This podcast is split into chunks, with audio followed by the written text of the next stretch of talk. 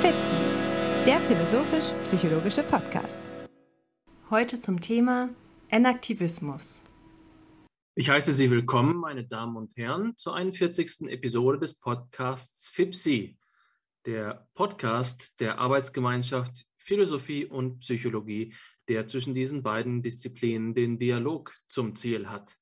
Und zu FIPSI gehöre ich gemeinsam mit meinem lieben Freund Hannes Wendler. Guten Abend, Hannes. Guten Abend, der Herr. Es ist ein schöner Abend, möchte ich sagen, aber es ist inzwischen schon so dunkel, dass ich es gar nicht mehr beurteilen kann. Wer jetzt auch in denselben Breitengraden lebt wie wir, weiß es ja, ab 5 Uhr ist Schicht im Schacht und man muss sich mit ähm, ja, den künstlichen Lichtern zu Hause begnügen. Ähm, ja, heute haben wir uns ein Thema vorgenommen, bei dem wir uns gedacht haben, dass es seltsam ist, dass wir es nicht schon lange gemacht haben. Es passt nämlich quasi wie die Faust aufs Auge ins Programm von FIPSI und auch eigentlich ähm, in unserer beider Interessengebiete. Ähm, es handelt sich dabei ja um das Thema des Enaktivismus. Sei doch so gut und ähm, für uns ein, Alexander. Es ist nicht nur unser Interessengebiet, manch einer mag sogar vermuten, dass wir beide Enaktivisten seien, weswegen das heutzutage auch sicherlich noch einmal eine gute Gelegenheit ist, was sage ich heutzutage, heute eine Gelegenheit dafür ist, das klarzustellen, wie wir uns hier positionieren. Denn der Enaktivismus ist eine genuin phänomenologische Denkart, die in den letzten 30 Jahren entwickelt worden ist und dabei eine ähm, fruchtbare und attraktive Alternativposition zu demjenigen darstellt, was wir in der letzten Folge besprochen haben, nämlich dem Kognitivismus.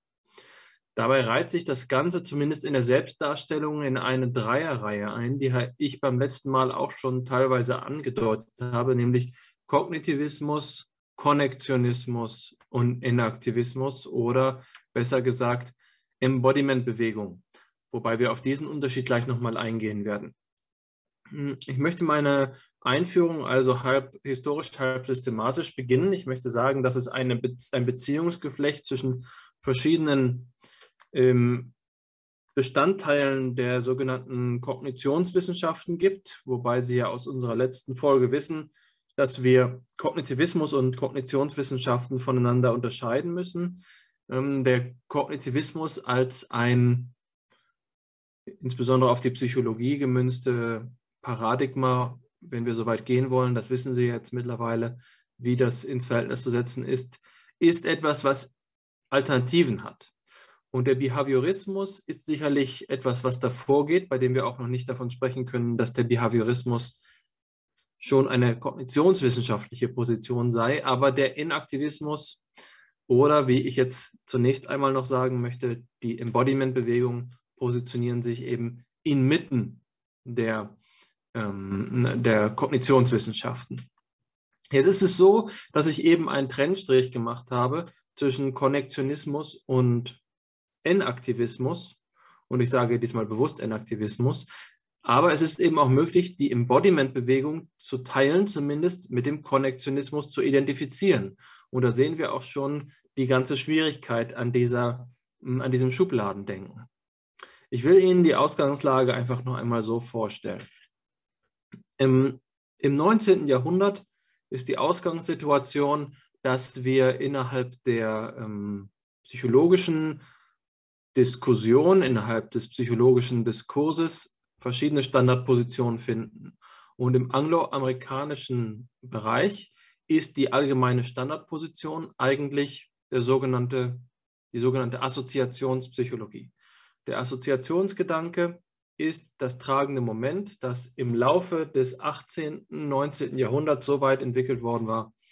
Das ist, und da habe ich mich ja beim letzten Mal schon auf Herbert Spencer bezogen, dass es der Mittelpunkt einer ganzen Psychologie gewesen ist. Diese Psychologie hat teilweise nach Kontinentaleuropa gewirkt. Ich hatte in der Vergangenheit schon ähm, Herbert erwähnt als großen Assoziationspsychologen. Und teilweise haben alternative Positionen, die insbesondere aus Kontinentaleuropa gekommen sind, auch auf den englischsprachigen, auf den angloamerikanischen Diskurs gewirkt. Es gibt also diese Standardposition des psychologischen Forschens, die Assoziationspsychologie heißt im angloamerikanischen Raum. vorliegt und im 19. Jahrhundert in voller, in voller Blüte steht, sowohl ähm, außerhalb äh, als auch innerhalb der Vereinigten Staaten. Und dann gibt es Alternativen. Und eine dieser Alternativen ist die, der Funktionalismus, so wie wir ihn beim letzten Mal äh, kennengelernt haben. Insbesondere eben ein, ähm, ein Funktionalismus, der die Erklärung des, äh, des kognitiven Vorgehens symbolisch erklärt. Aber eine dritte Position ist der Strukturalismus. Der Strukturalismus ist etwas, was wir insbesondere mit einem Namen in Verbindung sehen, nämlich Edward Titchener. Edward Titchener ist ein Schüler von Wilhelm Wundt, der ähm, in die Vereinigten Staaten zurückgegangen ist und dort eine eigentümliche Interpretation von Wilhelm Wundts äh, Lehrart und, äh, Les ähm, und, und, und äh, philosophischer Grundvorstellungen vorgelegt hat, die man Elementarismus nennen kann. Der Elementarismus ist die Auffassung, dass die Psyche in kleinste Elemente zerfällt, die man äh, dann rekombinieren kann. Und das ist, sind so etwas wie ähm, bei Titchener so etwas wie Urformen der, ähm, der Wahrnehmung. Er unterscheidet etwa 10.000, heißt es, ähm, Kombinationsmöglichkeiten von, ähm, von visuellen Elementen. Hm, die Assoziationspsychologie als erste dieser drei Positionen ist es, die in den Behaviorismus strahlt. Ähm, und die, äh, und der, die funktionalistische Lesart äh, strömt dann in den Kognitivismus. Der Strukturalismus ist als dritte Position etwas, was in den Hintergrund tritt, aber eben zu Teilen immer noch mitschwingt im Kognitivismus. Das heißt, wir haben schon in den Kontroversen des 19. Jahrhunderts die Kontroversen des 20. Jahrhunderts ähm, angelegt. Also, wir haben Assoziationspsychologie, die im Behaviorismus aufgehoben ist. Das Prinzip dabei ist die Verbindung, Assoziation im weitesten Sinne. Das kann auch die Reiz- bzw. Stimulus- und Reaktionsverbindung sein. Ähm, das Ganze ist äh, als Erklärungsprinzip im Funktionalismus nicht so populär, denn dort wird äh, die Relation nicht immer mechanistisch verstanden. Das zeigt sich am besten an dem Multirealisationstheorem. Das Multirealisationstheorem ist die Auffassung, dass dieselbe Funktion in verschiedenen Strukturen manifestiert sein kann. Wenn ein ähm, eine Hirnläsion erfolgt, wenn also das Gehirn verletzt ist, dann kann die Funktion, die von einem Gehirnareal übernommen wird, dank der neuronalen Plastizität in einer anderen Gehirnregion übernommen werden. Aus der Perspektive des Gehirns gesprochen handelt es sich dabei um neuronale Plastizität. Aus der Seite der funktionalistischen Beschreibung des, ähm, äh, des psychischen Lebens gesprochen, handelt es sich dabei um Multirealisation. Das heißt also, dass der Assoziationismus eine klare mechanistische Vorstellung gewesen ist, während ähm, der Funktionalismus es nicht war. Und hier ist jetzt der Konflikt angelegt, den wir dann auch zwischen Konnektionismus und Kognitivismus in den 1950er und 60er Jahren wiederfinden. Der Behaviorismus ist überwunden, aber die Idee der Assoziationspsychologie lebt fort. Und diese Idee trägt in den Konnektionismus hinein. Das sieht man ja schon am Namen. Konnektion ist Assoziation sehr ähnlich. Es geht um Verbindungen. Der Kognitivismus mit seiner symbolischen Repräsentation äh, und, und ähm, Manifestation von Funktionen äh, ist etwas, was in dieser funktionalistischen Tradition steht, so wie wir es beim letzten Mal besprochen haben. Der Konnektionismus steht nicht in dieser Tradition. Er veranschlagt keine symbolischen Prozesse, sondern geht davon aus, dass, es, dass die äh, Variation des menschlichen Verhaltens subsymbolisch erklärt werden kann, also auf einer biologischen Ebene. Und diese biologische Ebene wird durch die Muster der Verbindung einzelner Elemente, besser gesagt einzelner Prozesse erklärt. Anders gesagt, es handelt sich äh, um ein, eine ontologisch betrachtet um eine Emergenztheorie. Der Konnektionismus ist eine typische Emergenztheorie des Bewusstseins. Das können, kennen wir aus vorherigen Folgen von FIPSI.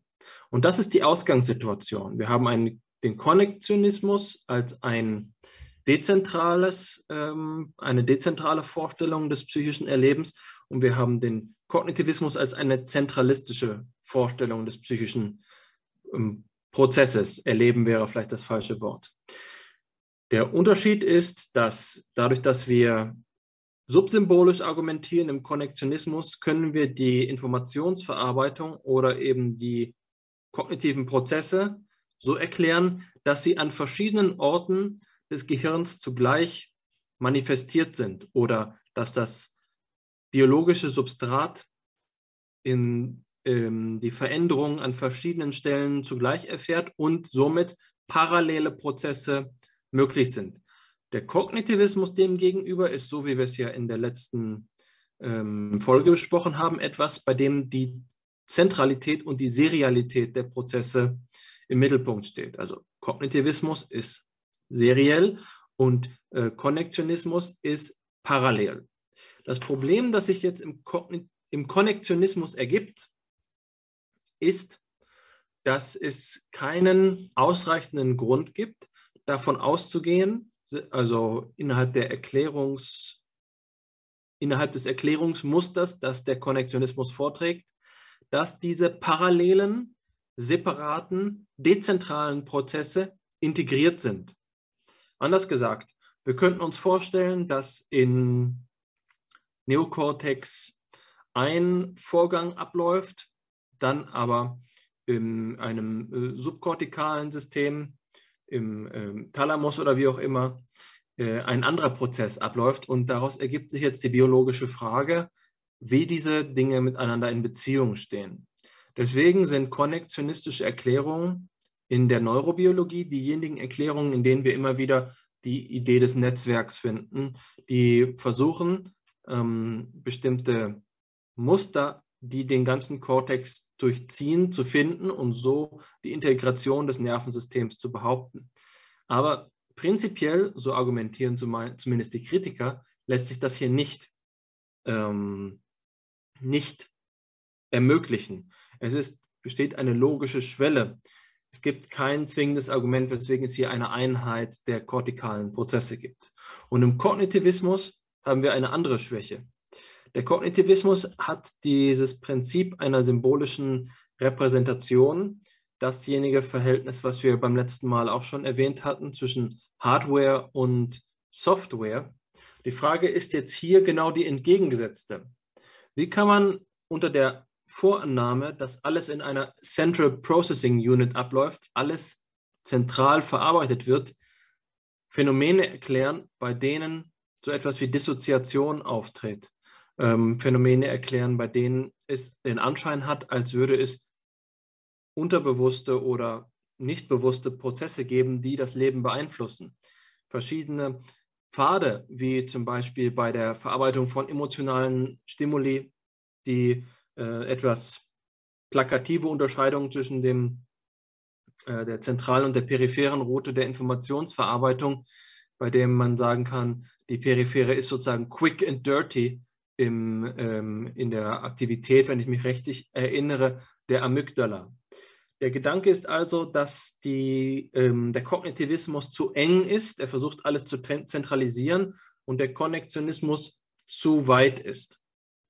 Beide Vorstellungen basieren aber im Kern darauf, dass der Großteil der Aktivität autonom in einem Nervensystem stattfindet und dass der Großteil der ähm, der Geschehnisse im, im Nerv, aus dem Nervensystem hervorgeht. Das, das ist der Grund dafür, dass beide Anschauungen, Konnektionismus und Kognitivismus, eine gewisse konstruktivistische Tendenz haben, weil die Aktivität der Verarbeitung von Informationen immer wieder stärker hervorgehoben wird als die Aktivität der, ähm, äh, der Weltbe des Weltbezugs und der, ähm, der Herkunft der, ähm, der Informationen, der Reizungen in etwa. Das ist etwas, was sie klar vom Behaviorismus unterscheidet. Im Behaviorismus ist, ist die Reaktion nur eine Funktion des Stimulus, so wie man es sich im ähm, sogenannten Reflexbogen vorstellt. Also der Umstand, dass eine Reizung, sagen wir einmal, vom Auge erfolgt, führt zu einer Kette von Ereignissen, die am Ende zu einem Output, zu einer Reaktion führen. Und dieser Bogen, der von Reiz zur Reaktion führt, ist ähm, die Grundvorstellung des Behaviorismus. Eine Vorstellung, die man eben schon bei ähm, bei Dewey findet, wobei er zu einem gewissen Grad auch kritische Distanz dazu einnimmt. Jetzt haben wir die Grundlagen geschaffen, um zu erwähnen, wie es eben zu dem, zu dem Embodiment-Problem kommt. Innerhalb der Psychologiegeschichte betrachtet haben wir diese Ausgangssituation und es fragt sich, wie können wir die Schwächen von beiden Seiten kompensieren. Und die Antwort, die sich darauf findet, ist jetzt Embodiment. Und deswegen habe ich ursprünglich gesagt, dass ähm, es nicht so einfach ist, Konnektionismus und Embodiment voneinander zu scheiden, weil Embodiment jetzt ein Gedanke ist, der beides bedeuten kann. Entweder eine Opposition zum Konnektionismus, eine Abwendung des Konnektionismus oder eine Weiterentwicklung des Konnektionismus.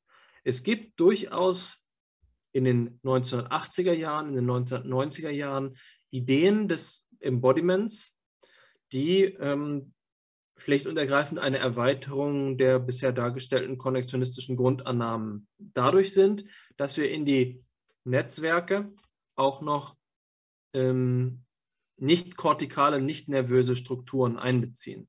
Das heißt, es handelt sich um Emergenzmuster, die über mh, hm, die, das zentrale Nervensystem hinausgehen. Das beginnt schon damit, das periphere Nervensystem mit einzubeziehen. Sagen wir einfach mal Hormondrüsen oder wie auch immer in, in der, ähm, im Magen oder an anderen Stellen. Äh, das sind also konvergente Möglichkeiten, in die Embodiment-Bewegungen zu äh, beschreiben. Aber es gibt dann eben diesen einen Strang innerhalb des Embodiments, der darüber hinausgeht der in einer klaren Opposition zu Kognitivismus und Konnektionismus steht. Und das ist die zentrale ähm, Argumentationsfigur von einer Publikation von 1991 mit dem Namen The Embodied Mind, geschrieben von Thompson, Varela und Roche. Und der zweite Name dabei ist der zu diesem Zeitpunkt bekannteste, nämlich Francisco Varela, der ein chilenischer Wissenschaftler gewesen ist, der bereits in den 70er Jahren zur ähm, Selbstreferenzialität biologischer Systeme geforscht hat. Also zum, zu der Fähigkeit von biologischen Systemen auf die eigene Aktivität Bezug zu nehmen, um sich zu regulieren. Das ist der systematische konzeptuelle Hintergrund, der die Embodiment-Bewegung trägt. Dieser Begriff dieser Selbstreferenzialität in der Prägung von Varela und seinem, ähm, seinem Kollegen Umberto Maturana ist die Autopoiesis. Autos selbst Poiesis Herstellung.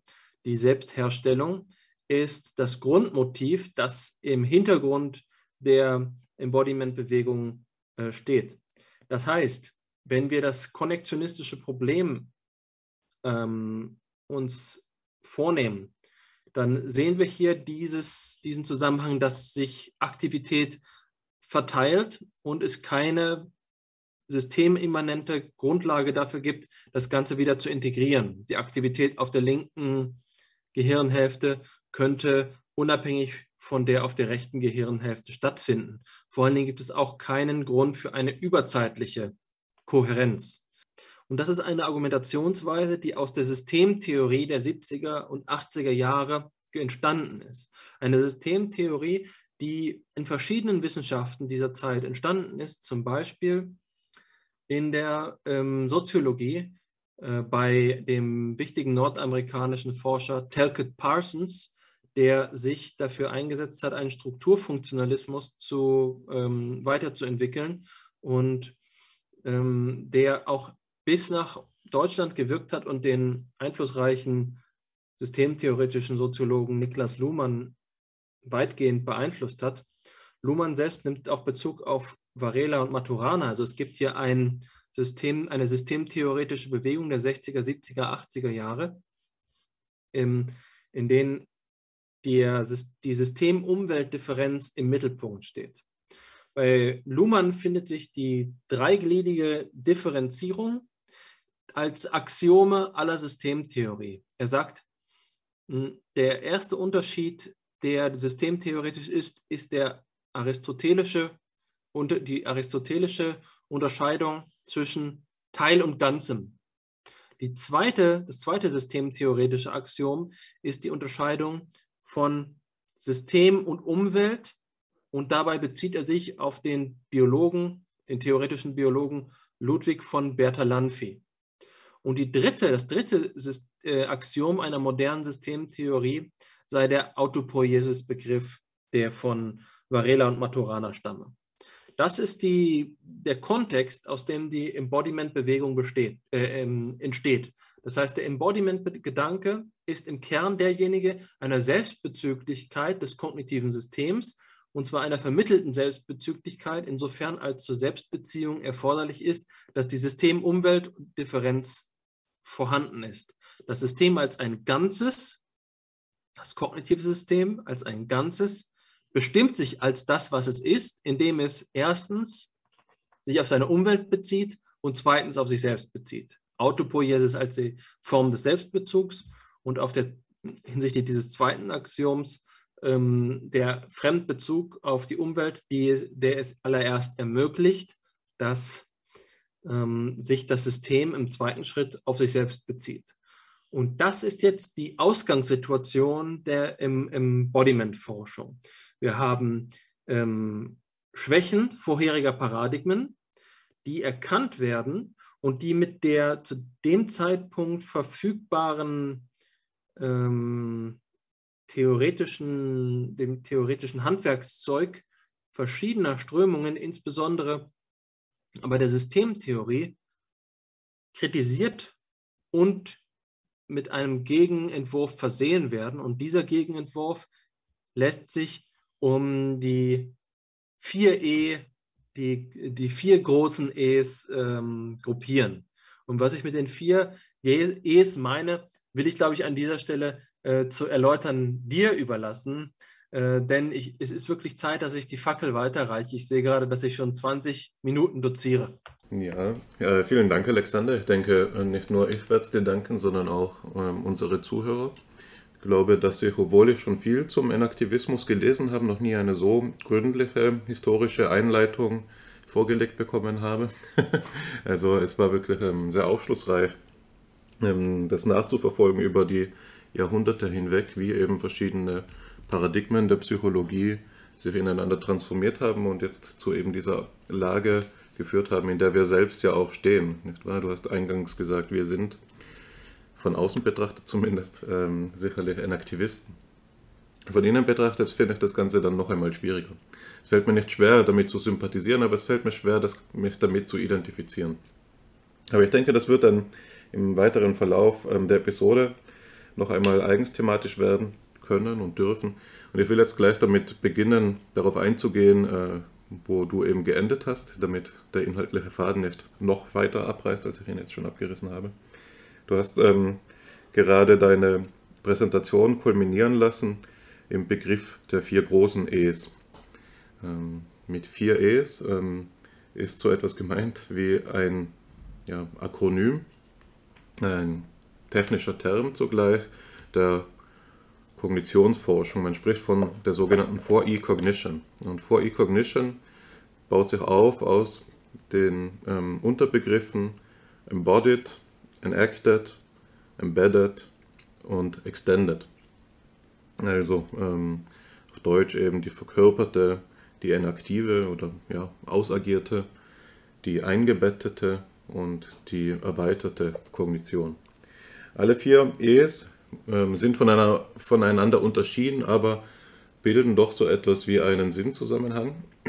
Und ähm, es ist vielleicht ganz nützlich, sie kurz gesondert zu erläutern. Also du hast schon erwähnt, mehrfach, äh, was es mit Enacted und Embodied auf sich haben kann. Das ist im Wesentlichen der Gedanke, dass ja, kognitive Leistungen nicht in einem Vakuum stattfinden, sondern eben in so einem ähm, auf vermittelte Weise selbstbezüglichen System. Und dieses, diese Charakterisierung ist für sich genommen ja zunächst einmal noch formal und diese beiden E's sind, was es zum Teil auch eben material, inhaltlich ausgestaltet. Also es ist so eine vermittelte Selbstbezüglichkeit, nicht, ähm, nicht eine rein mathematische Vorstellung, sondern es ist eben eine biologische und als solche ist es eine Beziehung von Organismus und Umwelt. Ähm, und in dieser Organismus-Umwelt-Beziehung ist das, was wir in den anderen Paradigmen kennen und als Kognition bezeichnen, eben auf eine ganz wesentliche Weise nun verkörpert, embodied anzutreffen.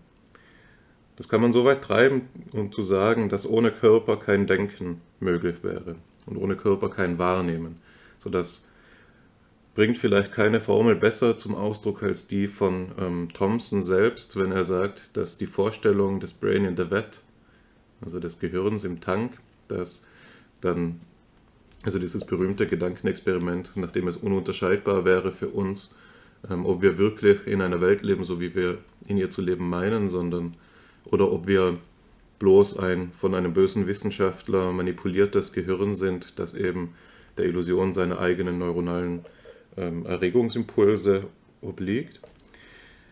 Dagegen wendet sich äh, Thomson, indem er sagt, diese Idee ist in sich inkohärent, denn ähm, wir müssen uns immer schon begreifen als ein Body in a World, ein, Körper in der Welt. Das ist das Gegenbild des, äh, des, Embodiment-Gedankens gegen das Brain in the Vat.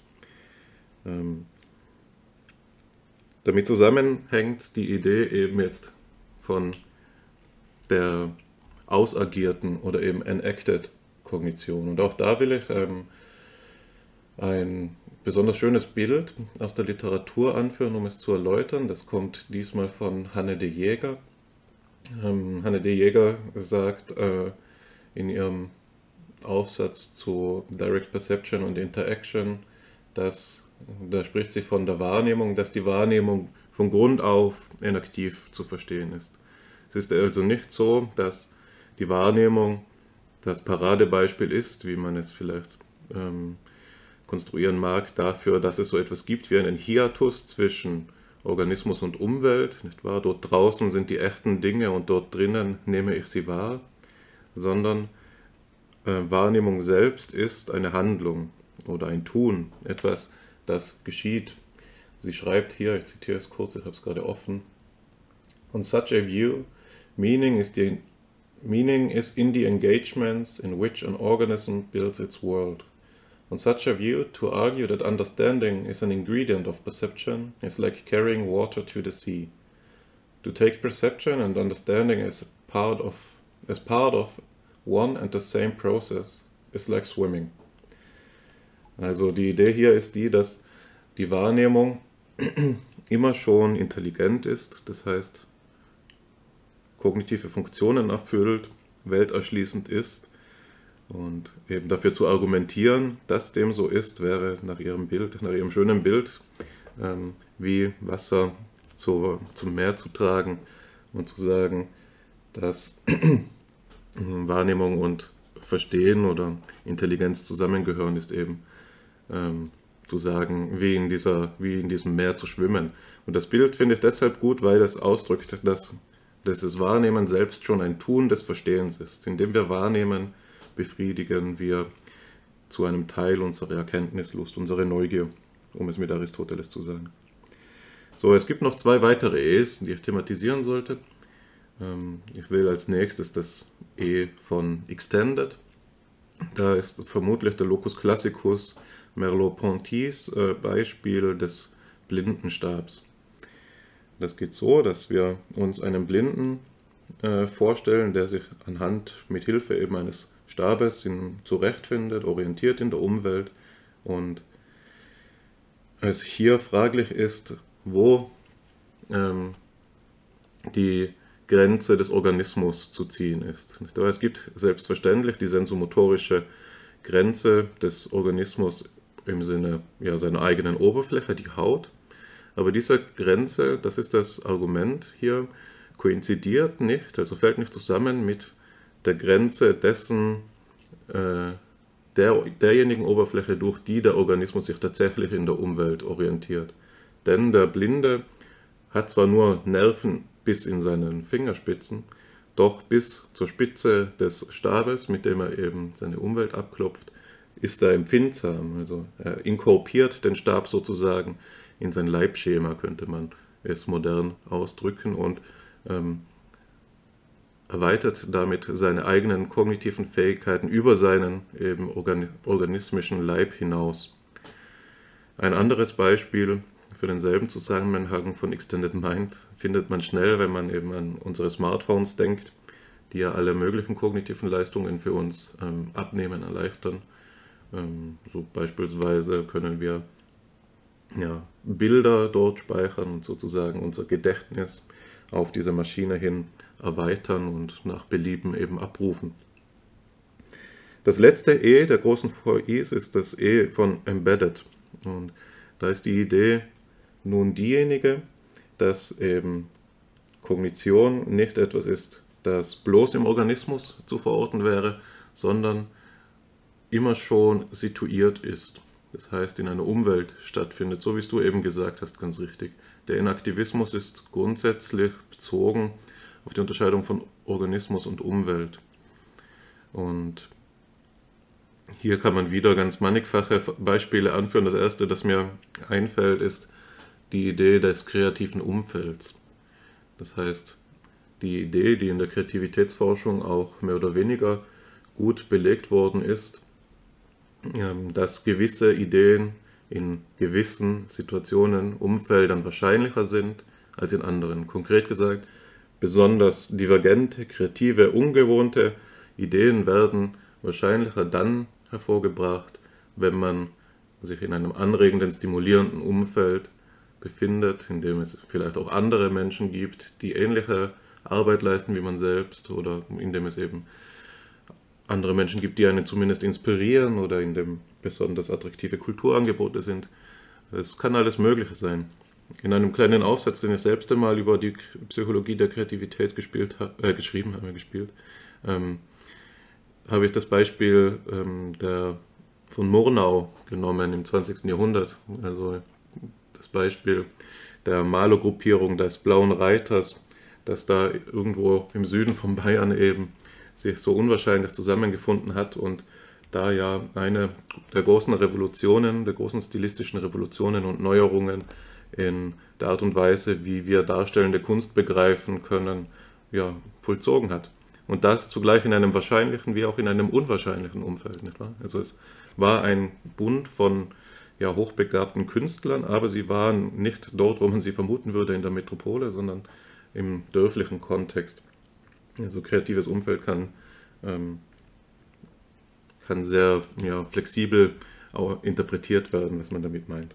Also, das sind die 4Is, äh, die so wesentlich sind für den Enaktivismus, beziehungsweise wird es auch jedem, der da jetzt etwas auf die Wortbedeutungen gehört hat, auffallen, dass es sich ja eigentlich so gestaltet, dass der Enaktivismus Teil dieser 4i-Auffassung ist. Also er steht nicht nur in Beziehung, äh, also er ist nicht das Ganze, dessen Teil die 4i sind, sondern der Enacted Mind ist selbst Teil der 4is.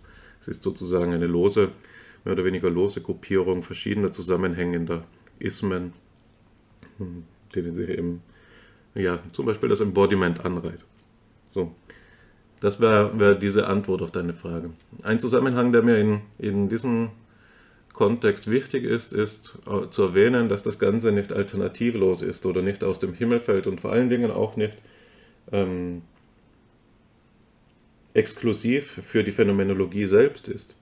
Und zwar ist es ja so, dass es konkurrierende Ansätze gibt, die deutlich oder die dem eigenen Selbstverständnis nach sich dem Kognitivismus zurechnen, die aber vergleichbare Ideen entwickelt haben. Und eine, die in diesem Kontext ähm, ja, eben wichtig ist und die auch gerade sozusagen ein Hot Topic in der Entscheidungsforschung darstellt, ist die sogenannte Idee von Grounded Cognition. Grounded Cognition bezeichnet letztlich ähm, in der ersten Fassung so etwas wie Embedded Cognition, aber wurde inzwischen erweitert, sodass es eigentlich in vielen wesentlichen Punkten zusammenfällt und überlappt mit der Idee von For-E-Cognition. Anders aber als eben jetzt For-E-Cognition versteht sich und das Embodiment versteht sich Grounded Cognition nicht als Alternative, sondern als Erweiterung ähm, des Kognitivismus. Also es stellt sich nicht daneben als das Nächste, sondern ist eine Vertiefung desselben Paradigmas. Larry Barsalou ist ein Name, der in diesem Kontext ähm, ja, zu nennen wäre und der sich verdient gemacht hat, insbesondere zu seinen Arbeiten zur Simulation in der Entscheidungsfindung. Genau. So, ich denke, dass wir jetzt aber vieles gesagt haben zu den historischen ähm, Zusammenhängen und zu den Grundlagen von Enaktivismus und dass es jetzt an der Zeit wäre oder dass wir gut daran täten, auch noch einige inhaltliche ähm, Punkte nicht nur darzustellen, sondern auch auszufleischen, wie man, wie, wie man es sagen könnte, wenn man es eindeutscht, nicht wahr? Diese englische Wendung Flash out. Und es gibt so ein paar Themen, die jetzt schon angeklungen sind. Äh, das eine war das von Smart Perception im Unterschied zu Dumb Perception, das typisch ist für den Inaktivismus. Das andere war das Body in the World gegen Brain in the Vat. Und ein weiteres, das in diesem Zusammenhang sich wie eine, ja, ganz naturgemäß fügt, ist die Idee der Life-Mind-Continuity. Du hast dein Eingangsstatement dadurch eröffnet, dass du darauf zu sprechen gekommen bist, dass der Enaktivismus ähm, sich fügt in eine Reihe von Ansätzen, die man auch als, Emergent, äh, als Emergenztheorien des Bewusstseins auffassen könnte. Und die Autopoiesis-Idee ist eben das etwas, das erklärt, wie ähm, Bewusstsein entsteht aus unbewussten ähm, Teilsystemen. Und dass diese Idee auch zum Teil formalistisch aufzufassen ist, zeigt sich ja daran, dass die Lovelock-Hypothese aus eben diesem Paradigma aufgestellt ähm, wurde. Lovelock als jemand, äh, die Gaia-Hypothese, die eben durch Lovelock aufgestellt wurde, so wäre es korrekt.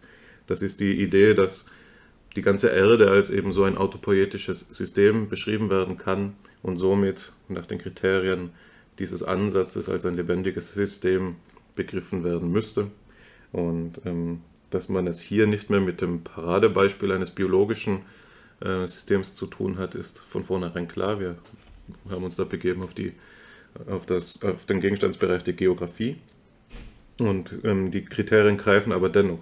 Eine ähnliche, also Hypothesen dieser Art schüren dann die Hoffnung auch in der Forschung der künstlichen Intelligenz, dass das Autopoiesis-Kriterium etwas sein könnte, anhand dessen wir ein Maß entwickeln können, um zu ähm, erheben, eben ob eine Maschine nun lebt oder nicht. Und das Kriterium wäre da, dass sie sich selbst hervorbringt und aufrechterhält. Also das zum Formalismus des, ähm, des Enaktivismus, aber die Mind-Life Continuity ist noch mehr und sie beschreibt eben diese Idee, dass Geist und Leben zusammen ähm, auf eine wesentliche Weise zusammengehören. Und zwar zusammengehören auf die Weise dieser Selbstregulation, sodass man schon einmal von vornherein sagen kann, dass sie eben keine inkommensurablen, voneinander zu scheidenden ähm, Seinsgebiete bilden, sondern durch so etwas wie einen gemeinsamen Strukturzusammenhang beschrieben werden und aufgefasst werden können. Das ist eine Auffassung, die ähm, zu in vielfältigen verschiedenen ja, Ansätzen fruchtbar gemacht wurde, schon avant la lettre, wenn man so will, also schon bevor der, die Rede vom Enaktivismus überhaupt üblich war. Mein Beispiel in diesem Zusammenhang ist immer Helmut Plessner, der mit der Idee der Positionalität ebenso eine, einen übergreifenden Strukturzusammenhang angegeben hat für, eine, für, ähm, ja, für eben das Lebendige im Allgemeinen, aus dem heraus er sowohl die Vital- als auch die Mentalkategorien versucht hat herzuleiten. Genau, also das noch von meiner Seite als einige Anregungen zur Diskussion an inhaltlichen Perspektiven. Ich denke, ich halte es jetzt gleich wie du. Ich wollte zwar noch übergehen zum ersten Material, aber ich möchte dir erst die, äh, die Gelegenheit geben zu antworten. Das ist gut und mir wichtig, denn das nächste Material würde uns, glaube ich, auch schon wieder in ein weiteres Thema stürzen und äh, es ist mir wichtig, jetzt mit dir ins Gespräch zu kommen. Ich glaube, dass wir, auch wenn wir die Einführung weitgehend beendet haben, noch auf ein, zwei Dinge hinweisen sollten. Das eine hast du bereits äh, mit deinen letzten Ausführungen in den Mittelpunkt gerückt. Wenn wir von Inaktivismus sprechen, dann können wir uns natürlich auch schon vieles erleichtern, indem wir uns auf die Etymologie besinnen. Wenn wir hier von Aktivismus sprechen, ähm, dann ist es selbstverständlich die Aktion, die Handlung, die im Mittelpunkt steht und darin scheint das pragmatische Erbe hervor. Das darf nicht vernachlässigt werden. Und jetzt komme ich auf den zweiten Punkt, der mir hier noch wichtig war, dass er ergänzt würde, nämlich die Beziehung des Enaktivismus zur Phänomenologie. Der Schluss wäre zu sagen, dass man in uns Enaktivisten vermutete, da wir ja zeitgenössische A. Kognitionswissenschaftler und B. Phänomenologen seien. Und gewiss ist es so, dass der Enaktivismus gerade auf, ähm, in dem Zusammenhang, den wir eben erwähnt haben, Thomson, Varela und Roche, der spätere Thomson dann zum Beispiel in seinem Text Mind and Life, aber eben auch die Namen Thomas Fuchs selbstverständlich oder Alva Noé, die einen klaren Bezug zur Leibphänomenologie suchen, insbesondere zu dem von dir eben erwähnten Maurice Merleau-Ponty.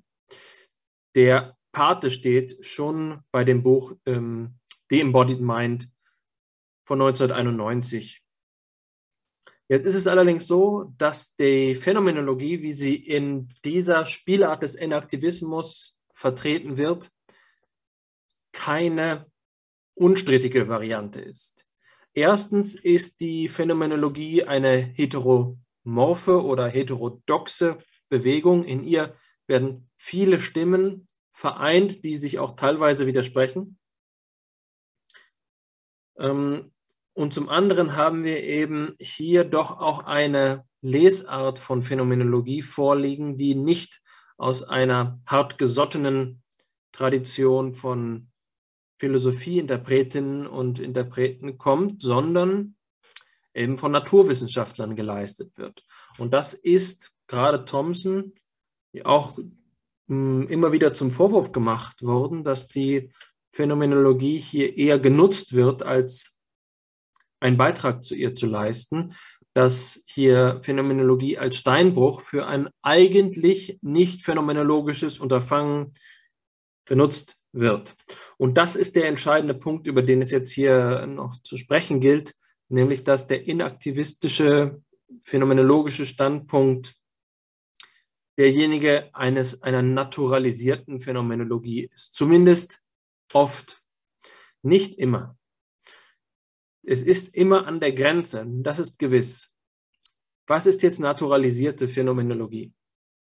Die Phänomenologie zeichnet sich ja dadurch aus, dass es sich um eine Bestimmung der Idealität in der Erfahrung handelt.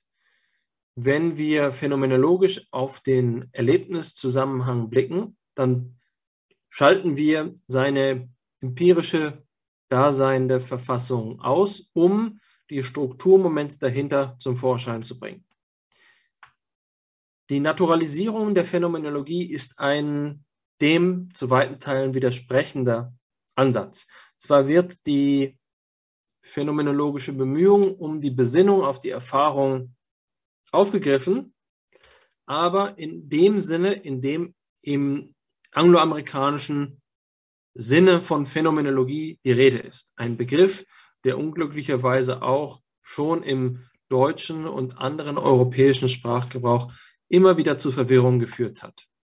Und wer einmal in einer Suchmaschine nach phänomenologischen Texten sucht, findet gegebenenfalls, und das ist im Englischen noch etwas häufiger, Texte wie meinetwegen ähm, einen physikalischen Text, einen medizinischen Text, einen biologischen Text, die den Begriff Phänomenologie verwenden, um zu sagen, dass es sich dabei um eine möglichst detaillierte Beschreibung handelt. Und das ist die inflationäre Verwendung des Begriffes der Phänomenologie, die oft auch die Naturalisierung deutlich erleichtert. Wenn man sich eine gewissenhafte Darstellung der Geschichte der Bewegung der Phänomenologie ansieht, muss klar zum Vorschein kommen, dass die, der Großteil der Gründerväter der äh, Phänomenologie dieser Naturalisierung nicht ohne Skepsis gegenübergestanden hätten. Das heißt also, dass der Inaktivismus innerhalb des phänomenologischen Diskurses eine bestimmte Position bezieht, was zugleich bedeutet, dass diejenigen, die diese Position nicht teilen, den Enaktivismus auch entweder als Bestandteil der Phänomenologie ausschließen würden oder zumindest ihm kontrovers entgegentreten. Das ist entscheidend zu sehen, um diese Einordnung äh, zu ergänzen. Jetzt möchte ich gerade eben noch auf diesen panpsychistischen Aspekt oder vielleicht eher ähm, ja, panpragmatischen äh, Aspekt eingehen, also die Welt als ein Gefüge von Handlungen, als ein Muster von Handlungen. Das ist natürlich eine Generalisierung des Handlungsbegriffes, die ein Taschenspielertrick sein kann, insofern als wir, und das ist ja für pragmatische Argumentation typisch, die alltägliche Sprachebene, die intuitive Common Sense Sprachebene der Handlung mitschwingen lassen, wenn wir über solche metaphysischen Dimensionen sprechen. Also man denke vielleicht bei Handlungen an so etwas wie intentionale Handlung. Handlung, die von einem komplexen psychischen System beabsichtigt werde. Und dann ähm, könnte man also sagen, hier haben wir eine große kosmische Analogie. Der, das Mineral, der Kristall, der sich zusammenfügt, der ein Muster bildet, ist im selben Sinne handelnd wie ein Mensch, der sich dazu entschließt, etwas zu tun. Da muss man natürlich gut darauf achten, was mit Handlung wirklich gemeint ist und ob wir Handlung dann noch verstehen können, wenn wir den Begriff so universalistisch veranschlagen.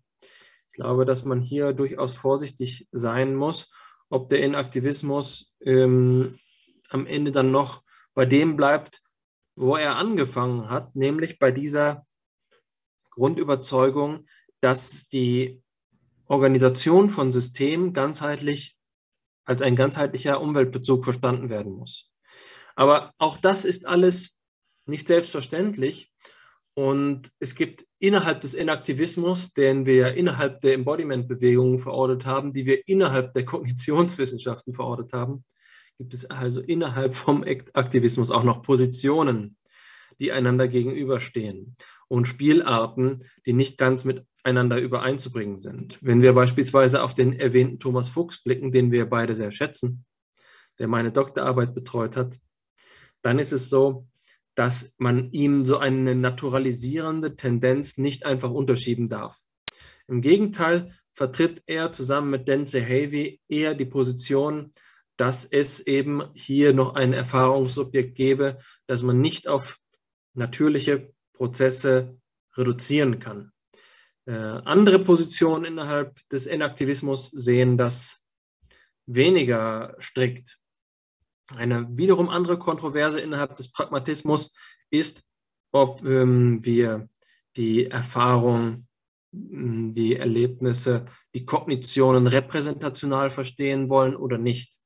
Und auch hier ist es so, dass ähm, es Lager gibt, wie zum Beispiel um Dan Zahavi und Sean Gallagher, die kompromissbereit sind und den Repräsentationalismus den wir in, den, ähm, in der Psychologie finden, im Kognitivismus finden, so wie wir es in der letzten Sitzung besprochen haben, ihn zu akzeptieren bereit sind, während andere wie Daniel Hatto so sehen, dass der Repräsentationalismus verdrängt werden müsste. Ähm, das sind auch wieder Zusammenhänge, bei denen man sieht, dass die Diskussion über Kognitivismus und Konnektionismus gewisserweise innerhalb des Inaktivismus repräsentiert werden kann. Es gibt ein ähm, Lager, das dazu bereit ist, eine symbolische, einen symbolischen Prozess anzunehmen und ein Lager, das ihn nicht anzunehmen bereit ist.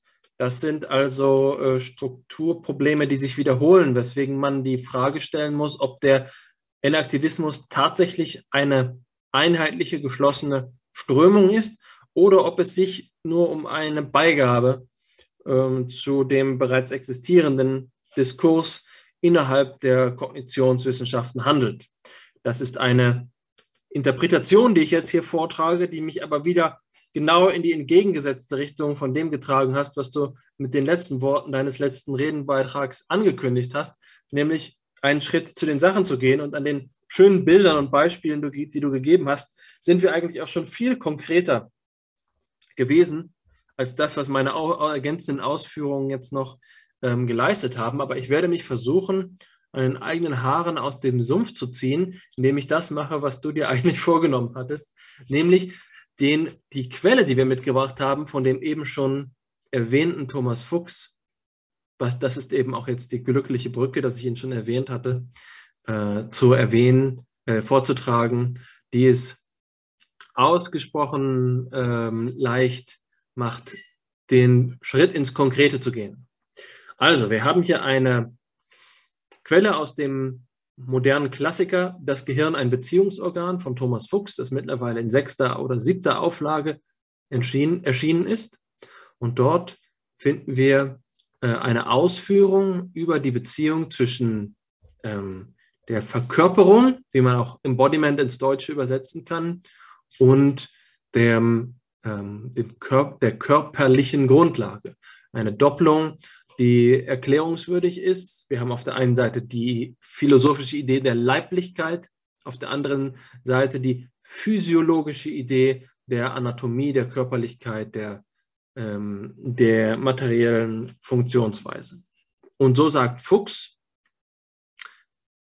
lassen sich subjektiven Tatsachen ähm, auf objektive, zum Beispiel neurologische, neurobiologische, beschreibbare Tatsachen zurückführen, lässt sich der Sachverhalt, dass ich gerade Schmerzen empfinde, ohne Verlust an Bedeutungsgehalt auch als ein bestimmtes neuronales Aktivitätsmuster in meinem Gehirn beschreiben? Nein, denn schon die vermeintlich unproblematische Umformulierung, Thomas Fuchs hat jetzt Schmerzen, bringt die Tatsache, dass es mein Schmerz ist und dass ich selbst es bin, der unter ihm leidet, nicht mehr zum Ausdruck. Selbst wenn diese Aussage aus der dritten Personenperspektive in allen Fällen zuverlässig zuträfe, etwa auf der Grundlage gleichzeitiger Beobachtung meiner Gehirnvorgänge, es fehlt ihr das entscheidende Merkmal der Subjektivität, nämlich dass ich selbst eben jener Thomas Fuchs bin, von dem diese Aussage gemacht wird. Erst recht gelte dies für eine exakte Beschreibung der physikalischen Prozesse im Gehirn von Thomas Fuchs. Nirgends wäre darin die Meinhaftigkeit des Schmerzes wiederzufinden. Zwischen beiden Aussageweisen liegt ein ontologischer Sprung. Die Wirklichkeit meines Schmerzes ist von grundsätzlicher anderer Art als die Wirklichkeit objektiver physiologischer Tatsachen und in gewissem Sinne ist sie sogar wirklicher als diese. Mit diesen Worten endet das Zitat, das genauso wie ich es, glaube ich, angekündigt habe, ähm, also meine Ankündigung um nichts hinterhersteht in der Anschaulichkeit. Wir betrachten zwei Sätze, einmal mit dem Personalpronomen erste Person Singular und dann mit dem Personalpronomen dritte Person Singular oder mit dem Namen der Person. Er leidet oder ich leide. Sind das zwei Beschreibungen desselben Sachverhalts oder gibt es dabei nicht noch ein Mehr der erstpersonalen Beschreibung, die äh, darüber hinausweisen, was die drittpersonale Beschreibung sagt. Das ist ein Argument, das Thomas Fuchs von Hermann Schmitz übernimmt. Dazu bekennt er sich auch. Ähm, Hermann Schmitz als ein phänomenologischer Autor, der in den 1960er, 1970er Jahren eine ausführliche Leibphänomenologie entwickelt hat und in seinem ähm, also epochalen Werk das System der Philosophie niedergelegt hat. Eine Reihe von Bänden, die, ich weiß nicht, fünf oder zehntausend Seiten umspannt, also ein sehr gründlicher Philosoph. Und Hermann Schmitz entwickelt also eine ausführliche Leibphänomenologie, zu der auch also dieses Argument gehört, dieses Argument eine der Stilblüten ist. Die Grundlage ist jetzt die folgende. Um das einfach mal in das Raster einzuordnen, was ich vorher aufgezeichnet habe. Wenn wir konnektionistisch oder wenn wir kognitivistisch argumentieren, dürfte es eigentlich hier nur Zuschreibungsprozesse geben, bei der die Gesamtheit des Systems, das wir kognitives System nennen, keinerweise selbst hervorscheint. Und ähm, dieses Hervorscheinen ist jetzt kein beliebiger Prozess, kein rein indexikalischer Vorgang, bei dem wir nur eine Referenz machen, sozusagen anstelle von ich zu sagen, könnten wir auch einfach unseren eigenen Namen sagen oder dieser da, dieses da, er, sondern es gibt hier etwas Spezifisches, in der Vollzugsform, das Fuchs Meinhaftigkeit nennt, dass man auch Jemeinigkeit nennen kann oder eben die Qualität, äh, etwas zu, durch, selbst durchzuführen. Ein Beispiel, was man dabei immer geben kann, ist etwas, was auch oft in der Phänomenologie vorgebracht wird, der Unterschied zwischen äh, der Durchführung von einer Aktion und den, der bloßen ich sag mal, Teilnahme an einer Aktion. Also heben Sie einmal Ihren Arm an und dann lassen Sie mal jemanden Ihren Arm anheben. Ich glaube, ohne dass Sie das jetzt machen müssen, vielleicht müssen Sie das auch machen, aber Sie sollten klar nachvollziehen, dass der Umstand, dass Sie selbst es sind, die oder der äh, Ihren Arm hebt, ist schon ausreichend genug, um zu verstehen, worum es hier geht. Es ist nicht einfach nur ein transzendentaler Unterschied. Eine, es betrifft nicht nur die Ermöglichungsbedingungen von Erfahrung, sondern es betrifft eine reale empirische Dimension. Und diese empirische Dimension betrifft es auf keine einfach nur austauschbare Weise, sondern auf eine sehr spezifische Weise. Und diese Weise nennen wir eben leiblich. Auf eine leibliche Weise. Und das hier ist ähm, das Zauberwort, um das sich die, äh, die aktivistische Phänomenologie, die äh, phänomenologische, der phänomenologische Enaktivismus dreht. Es geht darum zu sagen, dass der von mir vorhin beschriebene selbstreferenzielle autopoietische Bezug des kognitiven Systems auf sich selbst nur vermittels der von Hannes beschriebenen vier E-Kognition oder der leiblichen Verkörperung in der Welt möglich ist. Ja, vielen Dank, dass du das Material eingeführt hast. Ich fand auch deine vorhergehenden ähm, Binnendifferenzierungen innerhalb des Inaktivismus in verschiedene Lager, die, ja, vielleicht könnte man sagen, in der Dimension der Radikalität eben variieren, mit Daniel Hatto als einem Extrem und vielleicht eben Zahavi und Gallagher als dem anderen. Ähm, also ja, das Extrem der moderaten Position, wenn man so will. Ähm, aber jetzt zu den Sachen, wie du gesagt hast. Also Thomas Fuchs und sein ähm, Ansatz zum ontologischen Status der Meinhaftigkeit. Ich denke, es gibt vieles zu sagen zu diesem Zitat. Das erste und vermutlich essentielle ist für mich das, was zum Ausdruck kommt in der Phrase ohne Verlust an Bedeutungsgehalt. Und darin liegt der ganze, die ganze Schwierigkeit und der ganze Gehalt dieses Arguments. Ist das wirklich möglich? So könnte man ja die Gegenposition ähm, in einer Frage auftreten lassen, das erstpersonal erlebte Bewusstsein ohne Verlust an Bedeutungsgehalt durch drittpersonale Beschreibungsmethoden der, ja, sagen wir, Objektivwissenschaften ähm, zu erfassen oder nicht. Thomas Fuchs bekennt hier deutlich Position, indem er sagt, nein, das geht nicht. Und das auf eine Art und Weise, die vielleicht äh, erinnert an das, was man kennt von Thomas Nagel mit der Idee der What is it likeness? Nagel hat damals in den 70ern ja sozusagen eine, eine skeptische Position stark gemacht für die Frage nach dem Bewusstsein innerhalb der analytisch-philosophischen Tradition, aber es ist wichtig, meines Erachtens nach hier eine Differenz stark zu machen, denn What is it likeness und Meinhaftigkeit sind nicht ein und dasselbe. What is it likeness betrifft den Umstand, dass es etwas gibt, das dem entspricht, was es ist, etwas zu erleben. Letztlich ist das eine Aussage über den ontologischen Status qualitativen, phänomenalen Bewusstseins, wenn man so will. Dem gegenüber ist die Meinhaftigkeit mehr, also eine stärkere Aussage insofern, als dass sie anspruchsvoller ist, mehr voraussetzt. Nämlich eine What is it likeness for me? Nicht wahr?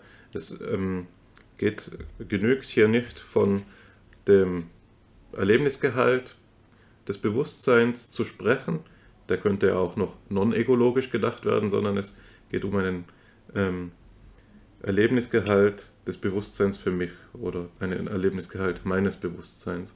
Und damit taucht dann die ganze Problematik eben auch der Ineffabilität auf, das ja auch in diesem Zitat eine Rolle spielt. Schon dann, wenn Thomas Fuchs sagt, ich bin es, der hier Schmerz erlebt, oder wenn jemand sagt, Thomas Fuchs erlebt hier Schmerz, ist es nicht mehr dasselbe, wie wenn er tatsächlich Schmerz erlebt. Also das Erleben von Schmerz selbst ist inaktiv in diesem und dadurch irreduzibel auch auf die schmerzerlebende Person quasi verwiesen oder mit ihr verstrickt.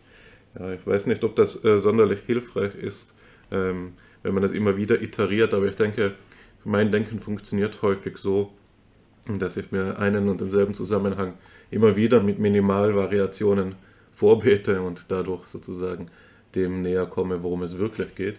Ich glaube, das ist hier ein gutes Verfahren, um den Unterschied eben klar zu machen zwischen What is it likeness und Meinhaftigkeit. Hm, Im Hintergrund steht eine Debatte, die ja eben das Verhältnis von erst- und drittpersonaler Perspektive ähm, im Allgemeinen betrifft.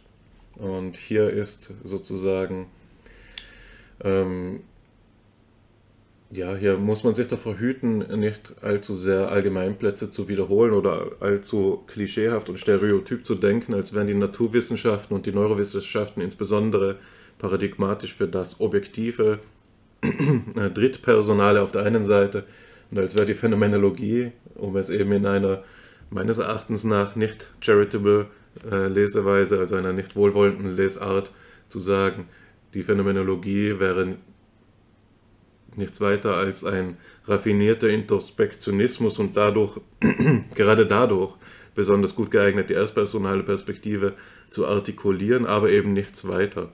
Ähm, ich glaube, so eine Art und Weise, das aufzuschlüsseln, verkennt beide Positionen und wird beiden nicht gerecht, so als wäre die Phänomenologie gar nicht mit dem Fremdpsychischen oder mit dem etwas Bewusstseinstranszendenten, allgemeiner gesagt, beschäftigt und als hätte die Neurowissenschaft gar kein Problembewusstsein äh, vom Übersetzungs, von den Übersetzungsschwierigkeiten der Messung zum Erlebnisgehalt. So ist das natürlich nicht. Ähm, was von beiden Positionen zu gewinnen ist, ist auf der einen Seite das, der Versuch des naturalistischen Außerkraftsetzens der Perspektivengebundenheit des Ich, würde ich sagen, mit ähm, dem Auftrag eben, sich nicht der die Erfahrungsfülle beschneidende äh, Illusion eines, wieder ein Zitat von Nagel, View from Nowhere eben hinzugeben. Und ich denke, dass die Position, die sich mehr anschickt als jede andere, die mir bekannt ist, in diesen Balanceakt zu gehen, ähm, der Inaktivismus ist. Und die Darstellung dieses Streitpunkts eben von erst- und drittpersonaler Perspektive wäre wohl nicht vollständig, wenn man nicht noch die Leerstelle füllen oder zumindest adressieren würde, was ist denn nun mit dem dazwischen, was ist mit der zweitpersonalen Perspektive, gibt es die auch noch? Ähm, und kann die, gibt es eine Wissenschaft, die die gesondert zur Sprache bringen kann oder es zumindest versucht?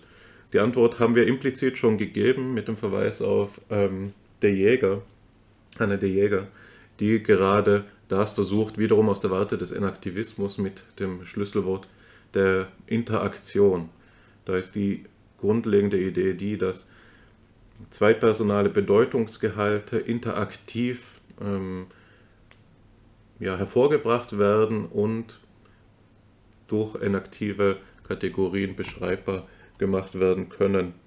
Das ist eine Tradition, die sich auf die Ideen von ja, Martin Buber unter anderem stützt mit seiner, seinem berühmt gewordenen Buch, ähm, das, wie heißt das gleich, Ich und Du, wenn ich mich nicht irre, ähm, der da so verfährt, dass er im Weltbezug des Menschen zwei Grundworte unterscheidet. Einmal das Ich-Es, das der drittpersonalen Perspektive entspricht, und einmal das Ich-Tu, Ich-Du, das eben dieser zweitpersonalen Perspektive entspricht. Das Ich-Du ist das Grundwort der Begegnung und kann auch stattfinden nach Buber zwischen Person und ähm, un, ja, also unbelebter Umwelt kann man nicht sagen, aber nicht menschlicher Umwelt. Also sein Beispiel, um diese Perspektive zu veranschaulichen, ist die Begegnung mit dem Baum. Nun steht ein Mensch vor dem Baum und sagt eben das Grundwort du und damit ja, tritt er in Verbindung mit so etwas wie dem Alllebensstrom, das auch diesen Baum durchdringt. Er kann natürlich auch sagen, es, um im Bild zu bleiben, und damit den Baum als bloßen Gegenstand eben physikalischer, botanischer, chemischer, was auch immer für Betrachtungen ähm, zu adressieren. Also so viel ähm, als Kommentar zu diesem Zitat. Der Enaktivismus lanciert hier zu so etwas wie einer Mittelposition. Also er ist das Vermittelnde, auch teilweise Moderate oder zumindest als theoretische Option so aufgestellt, dass sie moderat interpretiert werden kann, dass zwischen bloßer introspektionistischer erstpersonaler Perspektive und bloß objektivistischer drittpersonaler Perspektive eben vermitteln kann. Ich denke, ähm, wenn du es mir gestattest und jawohl, also ich gebe dir noch die, die Gelegenheit hier zu antworten zunächst, weil dieses Mittel, diese Mittelstellung des Enaktivismus ist ja dann eben auch das, und darauf wollte ich gerade hinaus, das in der nächsten Folie noch einmal relevant werden wird, aber ich lasse es wieder offen, dir da die Brücke erneut zu schlagen. Ich sah schon, dass du das jetzt perfekt vorbereitet hattest, um die nächste Quelle mh, hm, zu, darzustellen. Das wäre jetzt natürlich aus einem Guss gekommen. Ähm, jetzt interveniere ich hier nochmal. Ich glaube allerdings, dass ich, also ich hoffe es zumindest, dass es mir gelingen kann, diesen, diesen Übergang nicht zu zerstören. Wenn wir über den Enaktivismus sprechen, dann müssen wir auch über diesen Begriff des Leibes sprechen. Das hatte ich ja eben schon angedeutet. Und was kann das denn überhaupt bedeuten, Leiblichkeit? Jetzt hast du mit Gemeinigkeit, what its likeness, schon einen klaren Hinweis gegeben. Aber ich glaube, dass dieser Begriff ähm, gerade dann am besten zu verwenden ist, wenn er auch in seiner ganzen ähm, intuitiven Suggestionskraft verdeutlicht wird. Es handelt sich eben nicht um so etwas wie eine, ein kantianisches Ego. Es handelt sich nicht um eine Kategorie, die nur durch eine ausführliche philosophische Vorbildung und Reflexion verständlich ist. Ich kenne die Hermann Schmidtsche Neophänomenologie ganz gut und weiß deswegen um ihre Attraktionskraft, die davon ausgeht, dass die Phänomene, über die sie spricht, stets für die Laien attraktiv nachvollziehbar sind. Das heißt, wir sprechen bei Schmitz etwa von Dynamiken der leiblichen, ähm, der, des leiblichen Fühlens, die sich in einer Orientierung von äh, Nähe und Ferne, von, von Zusammenziehen und Weitung befinden. Enge und Weitung sind da die Begrifflichkeiten die Schmitz verwendet.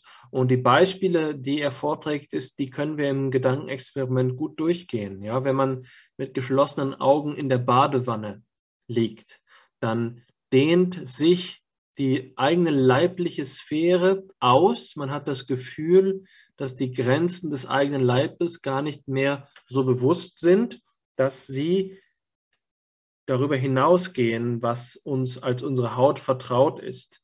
Äh, und das ist ja eben auch etwas, bei dem man, wenn wir jetzt von dieser erstmal etwas obskur anmutenden äh, Darstellung zur physiologischen Ebene übergehen, durchaus Rechtfertigung haben, dafür zu sprechen. Denn wie ist in uns die Position unserer eigenen Haut gegeben, ganz neurobiologisch betrachtet? Ist es so, dass jede Nervenzelle mit einem Positionsindex ausgestattet ist, als würden wir uns in einem kartesischen Koordinatensystem befinden, bei dem klar ist, dass wenn ein Schmerznerv am kleinen Finger gerührt, äh, berührt wird, dass sich diese Position des kleinen Fingers gerade aktuell in der und der Distanz und dem und dem Winkel oder wie auch immer zu einem anderen Nerv ver, äh, verhält oder zu, zum Gehirn verhalte. Im Gegenteil, die Schmerzreizungen finden einfach statt und trotzdem können wir uns im Raum orientieren. Es kommt eben auch so vor, dass es uns gelingt, links von rechts unterscheiden zu können, obwohl wir äh, meinetwegen desorientiert sind, gibt es immer noch Möglichkeiten, räumliche Orientierung aufrechtzuerhalten auf einer Ebene, die es gar nicht voraussetzt, dass wir ähm, uns in so einer kartesischen, objektivierten Beziehung zur Welt befinden. Nein, das links der Sinn für links und rechts kommt eher aus uns selbst heraus. Äh, und diese Redensart links ist da, wo der Daumen rechts ist, ist eben gerade auch der Hinweis darauf, dass sich das mit einer gewissen Prägnanz gegeben sein muss. Ein anderes Beispiel von Schmitz ist zu sagen, dass man an der Bushaltestelle im Winter steht, auf den Bus wartet und sich die leibliche Sphäre zusammenzieht. Ja, dass man ähm, äh, dass, dass man sozusagen zusammenschrumpft, dass man in das Gewahrsein einer oder Gewahrwerden einer Enge gerät. Dass die, die Welt, ähm, der, der eigene Körper fühlt sich kleiner an, als er eigentlich ist. Das ist auch so eine Erfahrung. Ich will noch ein paar mehr Beispiele nennen, die, die bei Schmitz auftauchen, einfach noch, um zu verdeutlichen, wie konkret diese Erklärung von Erfahrung ist und natürlich könnten Sie ja sagen, Moment, ist das denn nicht genau dasselbe, was die Pragmatisten machen, wenn sie sagen, dass wir aus unserem alltäglichen Erlebnisvollzug die Konzepte des Pragmatismus mit vollziehen können? Also sagen wir einfach mal, versuchen Sie äh, einfach, versuchen Sie einmal an sich herunterzufühlen, als gäbe es dabei so etwas wie eine Kontinuität. Also Sie sagen, Sie gehen jetzt mal kontinuierlich in einem Fluss sowie das eigentlich ja die Verteilung ihrer, ähm, ihrer physiologischen Grundausstattung gestatten sollte, von der Hüfte bis zum großen C herunter. Was sich dabei in der Regel allerdings einstellt, ist so etwas wie Sprünge. Sprünge, die ähm, nicht den ganzen Oberschenkel abdecken, sondern eher Leibesinseln ist die Begrifflichkeit, die Schmitz dabei äh, verwendet, aufscheinen lässt. Und diese Leibesinseln können auch so sein, dass uns einfach nur der große C wehtut, weil wir ihn, ihn uns gestoßen haben. Ähm, und die Orientierung, sagen wir einfach mal, von unserem Oberkörper bis zum großen C gar nicht in einer Kontinuität gegeben ist, indem wir uns kontinuierlich über Position von Knie oder Wade, von Schienbein, von Achillesferse, von Fußgelenk bewusst wären, sondern dort ist eben einfach nur der große C und er ist nicht erlebt als etwas, was unverbunden ist mit uns, sondern es, seine Verfügbarkeit ist eine unmittelbare leibliche Gewissheit. Ein Beispiel, das nicht von Schmitz kommt, aber das oft diskutiert wird, ist ein pathologisches Beispiel, nämlich das der Phantomglieder oder Phantomschmerzen, das wir von Maurice Merleau-Ponty in einer ausführlicheren Analyse haben. Und der Punkt dabei ist der folgende. Wenn Sie sich vorstellen, Ihnen sei ein Glied amputiert, sagen wir einfach mal ein Arm oder Ihnen fehle ein, äh, ein Glied, dann kann es dabei sein, dass sich die Personen, die diese Amputation erfahren haben, dass sie sich noch weiter so verhalten, als würden sie diesen Arm halten. Zum Beispiel, wenn es darum geht, zu stehen oder, ähm, oder das Gleichgewicht zu halten. Und dass aus dem Fehlen des Arms ähm, nicht einfach nur ein, ähm, eine Privation entsteht, in der man sagen könnte, das ist nun einfach einmal eine Person, die nur einen Arm hat, sondern es ist die Situation, dass die Person eigentlich noch mit dem Vollzug der leiblichen äh, Sphäre des Armes äh, lebt. Und das entscheidende Phänomen, bei dem das zum Vorschein kommt, ist, dass wir den Schmerz, mh, hm, den wir Phantomschmerz nennen, also Schmerzen, die Gliedmaßen anzeigen, die eigentlich nicht mehr am Körper sind, dass dieser Phantomschmerz nicht am Stumpf, äh, an dem die Nervenenden offen liegen und an dem sozusagen die authentische physiologische Reizung, die für den Phantomschmerz verantwortlich ist, äh, stattfindet, erleben, sondern wir erleben, also wir nicht, ich kann nicht davon sprechen, aber Berichten zufolge erleben diejenigen, die Phantomschmerzen erleben, den Schmerz an der Stelle, die eigentlich das fehlende Glied einnehmen sollte.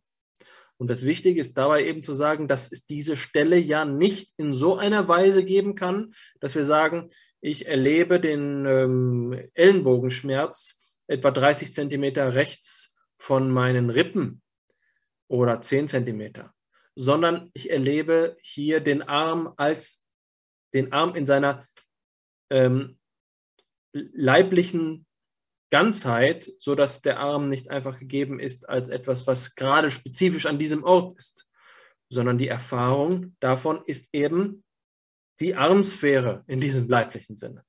Das kann ich jetzt nicht so gut erklären, wie es vermutlich Hermann Schmitz oder Maurice Merleau-Ponty selbst gelingen würde. Aber es ist ein Hinweis, Ihnen zu verdeutlichen, weswegen diese Embodiment-Idee etwas philosophisch ganz anderes ist, als das, was wir in vielen Epistemologien vorfinden, in vielen Erkenntnislehren vorfinden, die einen Bezug zu einer Sphäre nehmen, die, wie zum Beispiel der Selbstbewusstseinsbegriff im Idealismus, hm, die keine authentische ähm, und vor allen Dingen, naja, authentisch schon, aber keine so eingängliche, keine so äh, facettenreiche Illustration erfahren. Hier zeigt sich tatsächlich dieser deskriptive Sinn von Phänomenologie von seiner stärksten Seite. Ähm, wenn ich es richtig deute, dann ist es in dieser Situation so, dass dir auch schon wieder eine Antwort eingefallen ist. Äh, aber ich könnte zuvor ähm, noch die zweite Quelle machen oder unter Umständen machst du sie auch selbst. Ich finde den Hinweis sehr wichtig, den du mit Hermann Schmitz ähm, gemacht hast, der ja auch im Zentrum der neuen Phänomenologie steht, dass es eine Augenschein-Validität, äh, ja, so gut bin ich abgerichtet als Psychologe, eine Augenscheinähnlichkeit gibt ähm, zwischen dieser Art zu phänomenologisieren und dem, was wir eben Ordinary Language Philosophy nennen. Und dass es da zentral ist, die Differenzen herauszuarbeiten. Ich denke, auch, dass du das, ähm, dass dir das gut gelungen ist anhand eben dieser Beispiele, die du angeführt hast, Badewanne, Bushaltestelle, das Phantomglied und so weiter. Ähm, für mich ist es wichtig, etwas noch nachzutragen, dass sich in diesen, ja, was heißt nachtragen, was sich in diesem Zusammenhang eben nahtlos fügen wird. Und das ist noch einmal die Reflexion auf den Begriff des Leibes, der hier auftaucht, ähm, auf den du ja auch mehrmals zu sprechen gekommen bist. Und du hast das äh, so eingeleitet, wie man es einleiten muss, eben zu sagen, dass es einen Unterschied gibt zwischen Leib und Körper, der für das Denken von Thomas Fuchs und für um, die enaktive Philosophie im Allgemeinen von zentraler ähm, Bedeutung ist. Und indem man eben sagt, es gibt auf der einen Seite den Leib als Körper, ähm, und der lässt sich dadurch auffassen, dass er ein Ding unter Dingen ist, dass er eben wie die anderen Dinge den Naturgesetzen unterworfen ist, ausgesetzt ist, ihnen gehorcht oder wie es du gesagt hast, der physiologische Körper eben damit gemeint ist. Und auf der anderen Seite gibt es dann den Leib als Leib, wenn man so will, der sich dadurch auszeichnet, dass er vom Willen durchdrungen ist. Der Leib als Leib ist das, was sich hebt, wenn ich will, dass mein Arm sich hebt. Der Leib als Leib ist das, was schmerzt, wenn ein Messer in mich dringt und der Leib als Körper ist das, was zusammengetackert wird, wenn ich in der Intensivstation liege oder in der Notfallaufnahme, besser gesagt. Ähm, das ist, der, ist die eine Einführung, aber wenn ich jetzt an das Zitat des ersten Materials noch einmal denke, dann sticht mir doch da auch ins Auge, dass äh, die für Fuchsdenken spezifisch plesnerianische Leseweise der ja, Leib-Körper-Differenz ähm, eine Rolle spielt. Und das ist eben das phänomenologische Ausschöpfen oder Reflektieren noch einmal auf, diesen, auf diese Differenz von Naturding unter Naturdingen und von meinem Willen durchdrungenes Ding.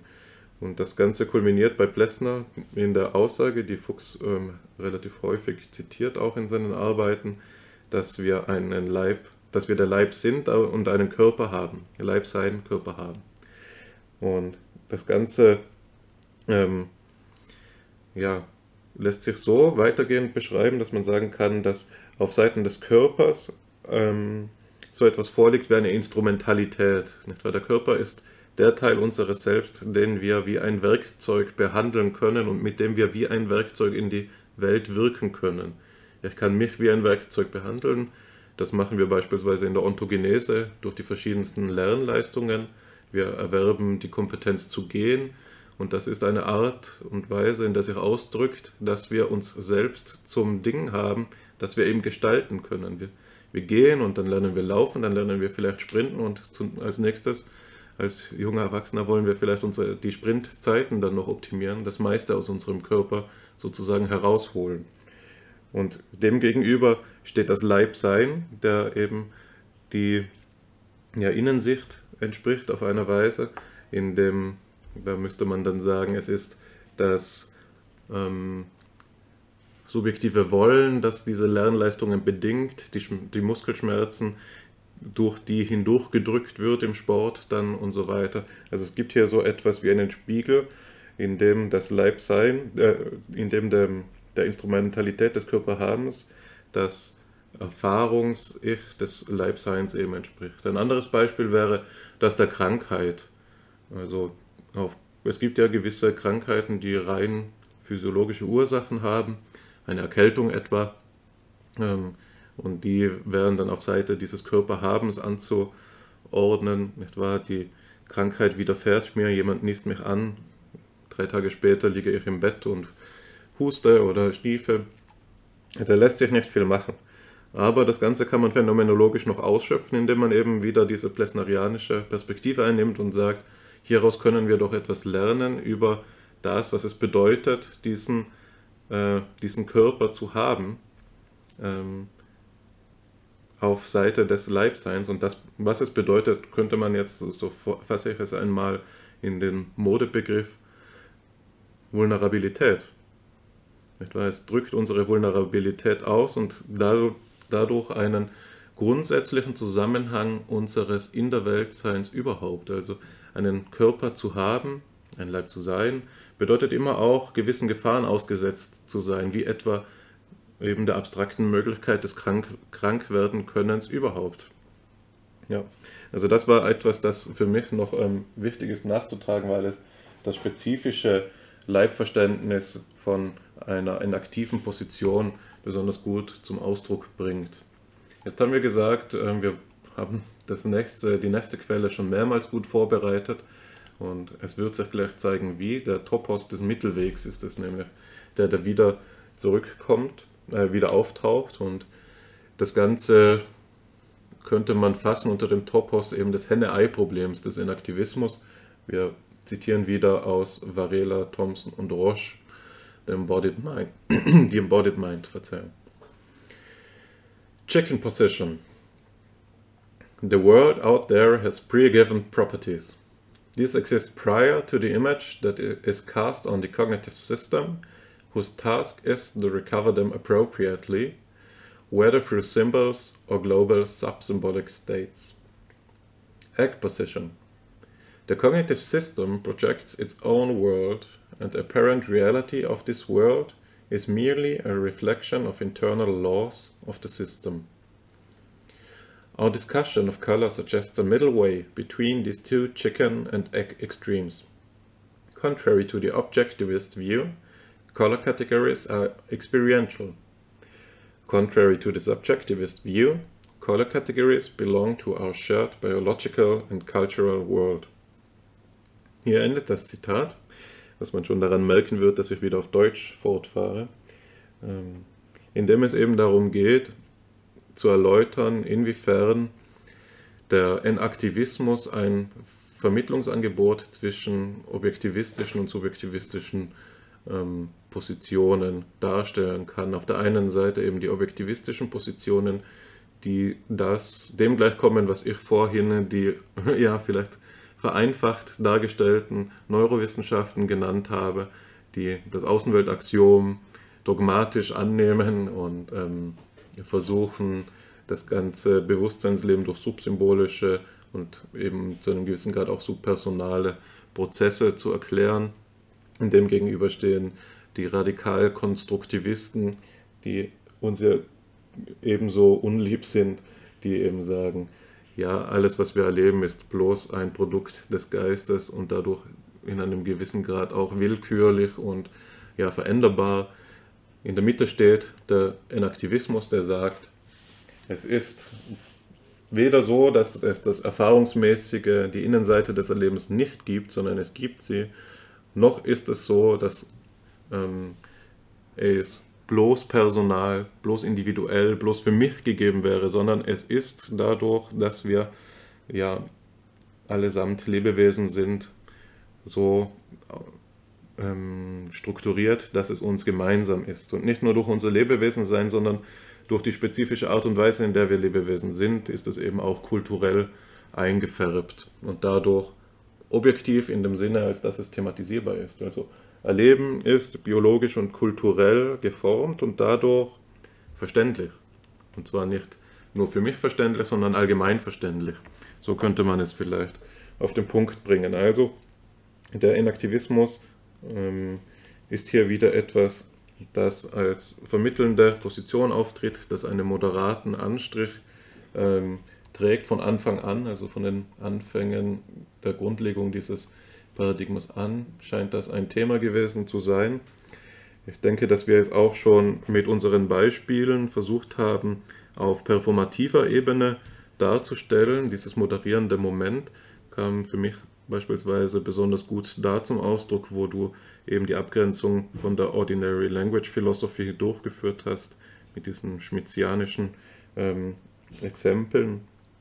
Und ich denke, dass das von an, Anfang an dieser Episode auch schon ein Topos war, insofern als dass wir immer wieder oszilliert sind zwischen einer historischen Einordnung und einer Veranschaulichung am, und das ist der springende Punkt, sehr konkreten, sehr äh, lebensweltnahen Beispiel. Ja, du sprichst jetzt vom Anfang der Episode. Wir bewegen uns tatsächlich auch schon auf das Ende zu. Ähm, das ist darin angelegt. Aber ich glaube, dass wir zuvor noch einmal darüber sprechen sollten.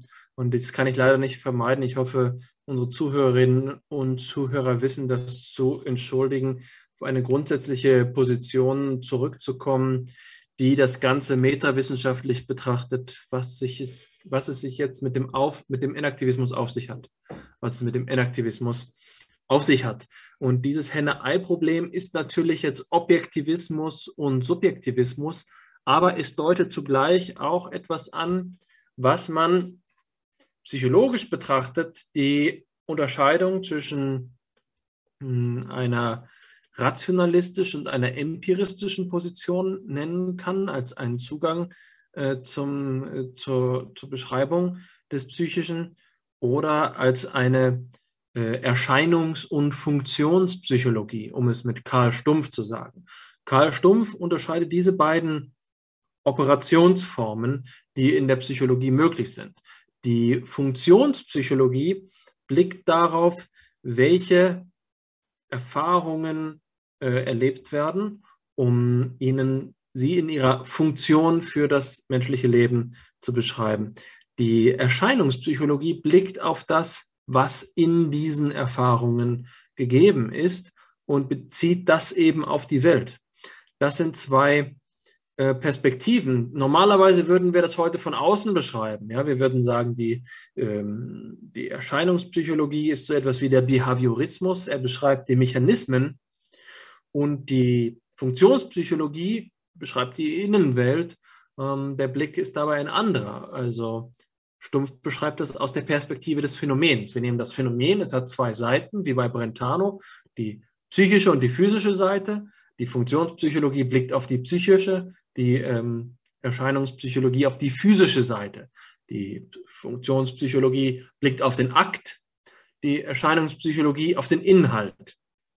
Das ist etwas, was man hier sieht. Und das Spannende ist eben, dass Stumpf sagt, was erforderlich ist, eine Verbindung zwischen Erscheinungs- und Funktionspsychologie, eine Vermittlung. Und das ist jetzt genau der Punkt, über den ich auch sprechen möchte. Es gibt diese beiden Wege, um mit dem Problem von Objektivität und Subjektivität umzugehen, von innen und außen umzugehen. Der eine Weg ist zu sagen, wir bilden eine Synthese.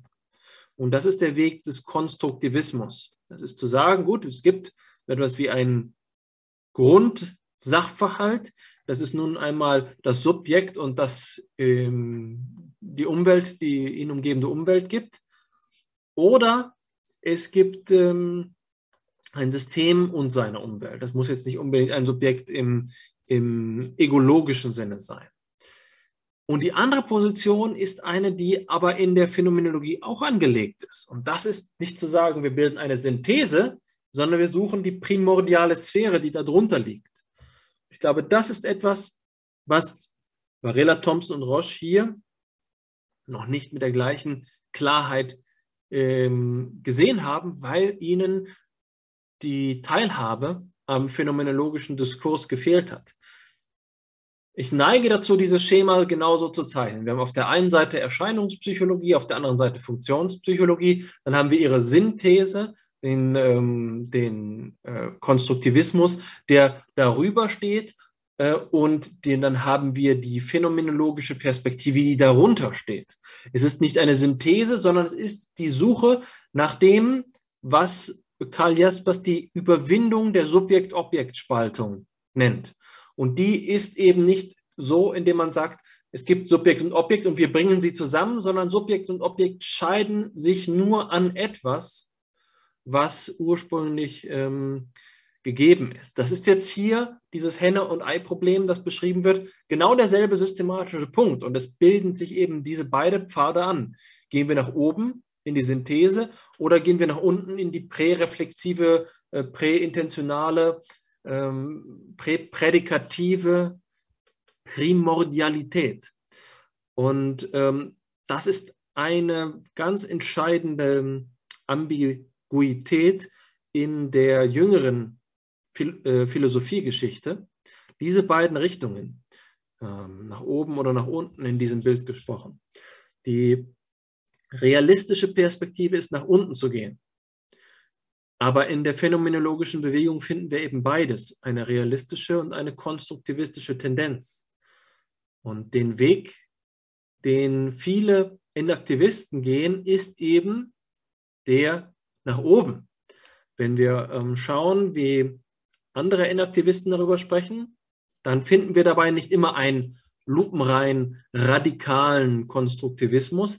Aber die Idee, dass die Umwelt, in der sich das System oder das Objekt selbst thematisiert, um seine Einheit des Bewusstseins zu finden, dass diese Umwelt selbst schon bedeutungshaft ist, ist eben auch etwas, was man so interpretieren kann, dass es um einen konstruktiven Prozess geht. Das ist eine Lesart des Ausdrucks Sense-Making. Also das Subjekt lebt in die Welt hinein, so wie wir es vorhin beschrieben haben, mit diesen leiblichen Metaphern. Und der Sinn der Erfahrung, die Leiblichkeitsdimension, die tiefe Komplexität, die Verwobenheit, die Referenzialität, die Kontinuität, die Kohärenz dieser Erfahrung stammt nicht aus der Welt, sondern stammt vom Subjekt. Das ist eben die klassische konstruktivistische Denkrichtung. Und das ist hier das, was angelegt ist. Ja? Wie wollen wir unseren ähm, Enaktivismus entwickeln? Wollen wir ihn nach oben oder nach unten entwickeln? Und äh, wie es so schön in dem Gedicht heißt, äh, Two roads diverged in a wood. Die Frage ist, ähm, wie man damit umgeht. Und dann geht das Gedicht weiter. Ähm, also, and I took the one less traveled by. Ich habe die, den Pfad beschritten, auf dem weniger Verkehr gewesen ist, um es etwas salopp zu sagen. And that has made all the difference. Das hat den ganzen Unterschied gemacht. Ähm, die, diese, in diesen Satz will ich nochmal hervorheben. Also wie wir uns zu diesem Henne-Ei-Problem verhalten, ist eine ähm, Entscheidung und, und eine Beziehung, die, die über die ganze eigene philosophische Ausgangslage entscheidet. Und ähm, das will ich an dieser Stelle einfach nur einmal äh, gesagt haben, um das unseren Hörerinnen und Hörern vor Augen zu führen, dass es sich hier nicht einfach nur um mh, hm, zwei Extreme auf einem Kontinuum äh, handelt, sondern dass es sich um äh, ein, äh, eine Schicksalsentscheidung der Geistesgeschichte handelt. Aber ich glaube, genau das ist auch mein Schlusswort, das ich jetzt nur noch dazu überführen möchte, die Sitzung zusammenzufassen. Wir haben heute äh, den Enaktivismus als Problem erschlossen für unseren Podcast. Der Enaktivismus ist in den letzten 40 Folgen immer mal wieder ins Gespräch gekommen. Es ist nicht das erste Mal, dass Sie davon hören. Wir haben uns aber heute etwas ausführlicher historisch mit ihm auseinandergesetzt und ein paar erste Schritte, vorsichtige Schritte in seinen Inhalt vorgenommen. Dabei sind wir noch sehr grundsätzlich geblieben. Wir haben uns mit einigen Beispielen begnügt, um Ihnen einen Geschmack zu geben. Und genauso wie ich in der letzten Woche gesagt habe, dass sich jetzt hier eigentlich das ähm, Tableau eröffnet, um die nächsten Themen anzufangen, haben wir auch in dieser Folge die gleiche Situation.